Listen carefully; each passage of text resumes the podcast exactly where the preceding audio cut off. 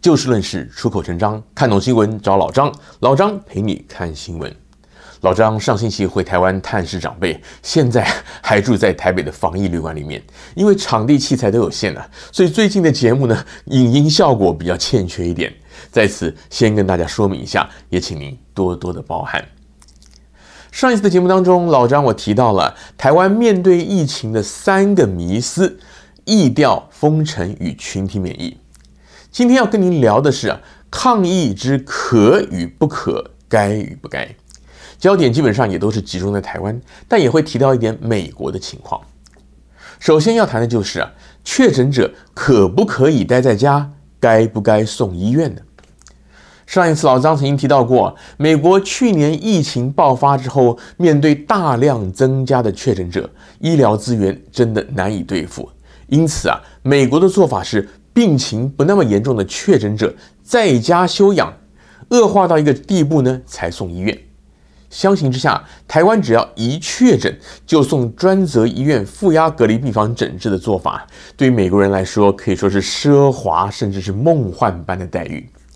这几天台湾确诊的人数暴增，指挥中心日前呼吁无症状或轻症的患者能够在家隔离休养，并且也还教导民众居家照顾的一些注意事项。然而啊，确诊者都希望能够住院。但也出现了急重症患者无法及时的入院而病逝的这样不幸的情况。老张刚刚提到过，美国的情况基本上就很接近指挥中心这两天提到的，但这种方式啊，的确可能会大幅的提高确诊者周遭的人被感染的风险。而且更重要的是啊，根据医疗相关法令，新冠肺炎这种严重传染病确诊者必须要住院诊疗，因此。让确诊者回家也还有违法的疑虑，所以啊，理想的状况是确诊者不可以待在家，应该是要送医院。但另一方面呢，这两天也接连传出了包括台大医院在内的几所医院因为工作人员感染而导致医院必须要降载甚至要清空的案例。而专门收治新冠患者的负压隔离病房与医护人员的数量呢，也可能无法因应与日俱增的无症状或者轻症患者。就算容纳得下，也可能会出现负压隔离病房被先住进来的轻症患者给占据了，后来的重症病患却没有办法入院抢救这样的情况。因此啊，接下来就来谈谈第二个主题：该不该新建所谓的方舱医院？新北市长侯友谊日前曾经表示要新建方舱医院，但陈时中至今仍然表示不考虑。至于台北市长柯文哲则是说啊，盖方舱医院缓不济急，因此征用大型的防疫旅馆来作为收容无症状或是轻症的患者之用。对于该不该新建方舱医院这个问题啊，老张先说结论：应该。原因很简单，无论是依照法律还是实际的状况，确诊者送医院比留在家里当然好得多。可是基于医疗资源有限，轻症、重症患者需要的照顾不同，当然应该要分开处理。我不确定中央是觉得方舱医院是去年武汉疫情严重新建的，怕会让民众觉得恐慌呢，还是他们是基于一向的反中国的心态，只要是中国大陆做的事儿，他们就偏偏不要做。但是在确诊患者激增的现实状况下，设立专门的安置场所当然有其必要。柯文哲市长征用防疫旅馆，就合乎这个专门安置场所这样的做法，而且还比较快。那么，为什么老张还是认为应该要新建这个方舱医院呢？前面提到过，台湾确诊患者一律送医院的做法，对美国来说可以说是奢华梦幻般的待遇，让无症状或轻症患者住旅馆呢，坦白讲也超出了所需要的规格，而且还不一定好。首先考虑到，如果确诊人数持续攀升的话，防疫旅馆可能也很快的就会不敷使用。其次，这一类集中收治轻症患者的场所，其实未必需要单独的套房，在开放的大型场馆里面设置隔间就可以了。除了节省空间以外啊，这种安排也便于驻站的医护人员去寻访患者。反之，住在饭店的套房里虽然舒服，但医护人员要跑不同的房间、不同的楼层，对于医护人员的查房乃至于紧急状况的处理来说啊，其实都比较没有效率。简单讲，不管是盖组合屋、隔出单独病房，还是在像体育馆呐、会议厅里面啊，用简单的隔间来分隔，都已经可以满足轻症患者的观察和疗养。而这种做法也广泛的被欧美多国所采用，并不是只有中国大陆。如果当局或者民众实在不喜欢“方舱医院”四个字的话，改个名字就好了。这种简易建筑兴建很快，而且费用也相对低廉，当局应该要赶紧开始动作，以免万一疫情持续的恶化，大量的病患需要收治的时候，没有足够的地方可以收留。方舱医院跟场地设施有关，而除了场地设施以外呢，医护人员的人力是否足够更是关键。周二有超过三百位的耳鼻喉科诊所的医师，他们自愿暂停诊所的业务啊，转而去支援各地医院的筛检工作。柯文哲周三也向台北市退休或离职的医护人员发出了召集令。希望他们能够共体时间，前往收留确诊者的防疫旅馆担任监测的工作，而市政府呢也会发给他们一定的薪资报酬。另一方面，对于有企业希望能够购买快筛试剂，让员工自行的来裁剪，陈时中表示说，快筛试剂的判读还是需要一些专业的，因此这一方面他还需要跟专家讨论之后再做决定。那么接下来要谈的呢，就是这个筛检作业可不可以自己做，应不应该让医师做？目前台湾的新冠筛检都是由医师来做，或者说至少要有医师在场监督。老张已经预约了回美国前三天的 PCR 检测，我预约的时候就发现呢，新冠自费筛检是特别门诊，要去跟医师挂号。这个不是老张我第一次做新冠筛检了。之前我在美国的时候就曾经做过两次 PCR 的筛检，一次是在去年的年底疫情严重的时候啊，我是到我保医疗保险的一家综合医院，以 drive through，也就是台湾所谓得来速的方式在车上做的。另外一次就是这次回台湾前三天按规定到一家航空公司的特约诊所去做的。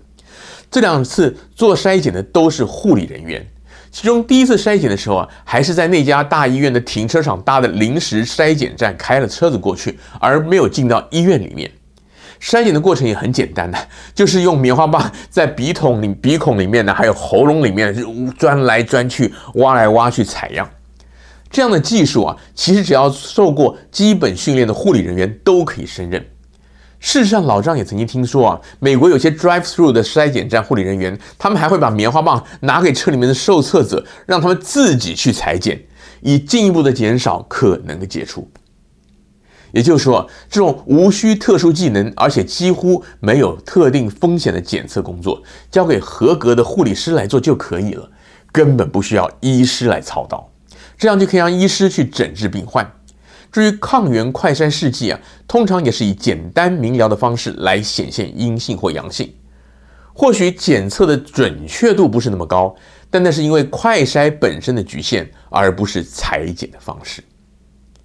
筛检人力也好，轻症患者住院安排也罢，背后的逻辑思维其实都应该一样，就是把资源用在刀口上。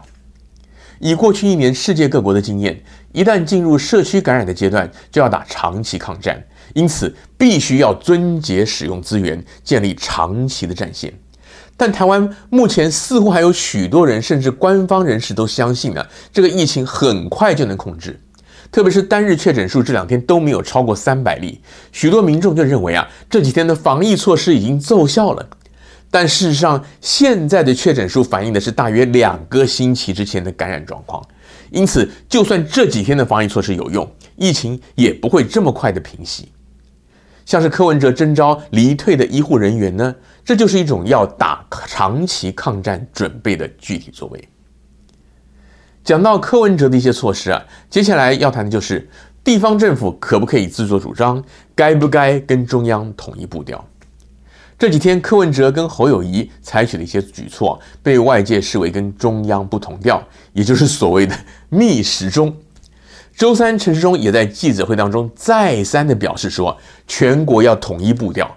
目前医疗的量能都很充足，中央也会支援地方。关于这一点呢，老张觉得。既然是地方自治，地方政府的首长呢，当然应该要有相当程度的自治权。或许您还记得去年纽约爆发严重疫情的时候，纽约州的州长跟纽约市的市长这两个人也是不同调。纽约市市长天天开记者会发布命令，纽约州州长则强调说，纽约市也是纽约州的一部分。而在中央与地方关系方面呢，川普总统也曾经跟民主党籍的加州州长纽森就这个防疫措施隔空对战。就疫情而言，不管是美国还是台湾，像是疾病管制署 CDC 以及传染病学研究所等等的机构呢，都属于中央或者说联邦层级。地方政府的卫生单位在研究能力与制度拟定的权责上，的确不容易跟中央分庭抗礼、并驾齐驱。但相对的，地方政府对于当地的民情和资源掌握的程度，绝对高于中央。